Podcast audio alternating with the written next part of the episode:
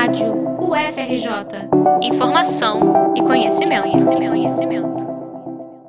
Dia 27 de setembro, nessa terça-feira, se comemora o Dia de São Cosme e Damião no Brasil. A tradição ligada ao catolicismo e a religiões de matrizes africanas traz em si um simbolismo religioso, mas também um vínculo afetivo e emocional pelas lembranças que remetem à infância. Na história, Cosme e Damião eram irmãos gêmeos, médicos voluntários, conhecidos por suas curas milagrosas em nome da fé cristã. Em tempos em que o cristianismo não era aceito pelo Império Romano, foram perseguidos e mortos, tornando-se São Cosme e São Damião. Mas e os doces? Para além da história, dia de São Cosme e Damião é dia de correria na rua, bater na porta dos vizinhos e esperar aquele saquinho recheado de Maria Mole, bala, pirulito e os mais variados tipos de doces. Mas a verdade é que essa tradição surgiu muito depois dos santos. Sob influência de religiões de matrizes africanas como Umbanda e Candomblé, São Cosme e Damião eram representados por entidades infantis.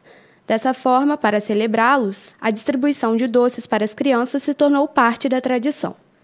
A fim de compreender as relações culturais por trás da celebração de São Cosme e Damião, em 2013, a pesquisadora Renata Menezes deu início ao estudo Doces Santos.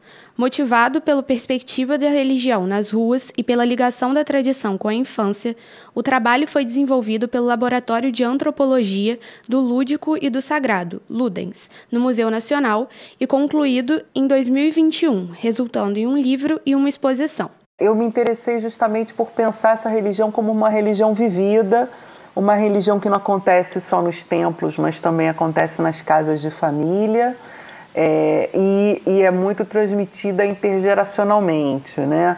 Apesar do esforço da população para manter a tradição viva, é evidente que o cenário mudou. Não apenas pelos anos de isolamento social na pandemia, o número de crianças nas ruas diminui cada vez mais.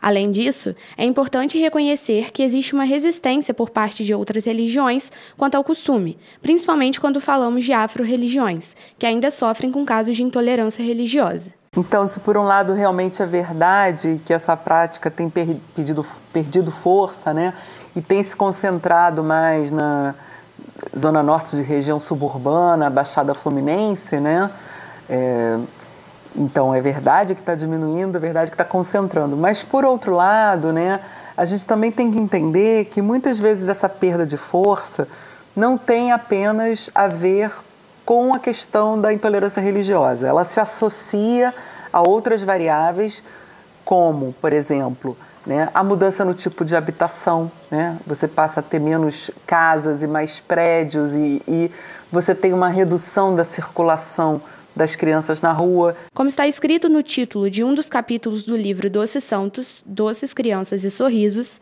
são uma boa forma de resumir o dia de São Cosme e Damião, não apenas pelas crianças do presente, mas também pelas lembranças de uma infância que já passou. O sorriso da criança é o grande objetivo dessa festa, né?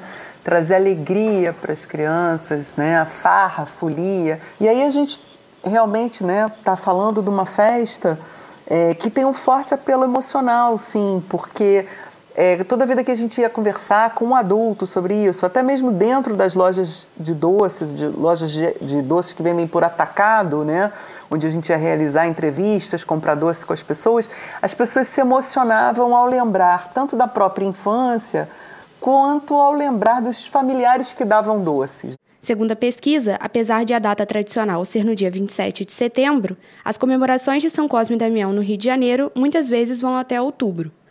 Para entrar no clima da festa e ainda conhecer mais sobre a história de São Cosme e Damião, é só checar o livro e a exposição Doces Santos, que podem ser encontrados pelo site ludens.museunacional.frj.br ou pela página do Instagram ludensmn. Reportagem de Isabel Cortes para a Rádio FRJ.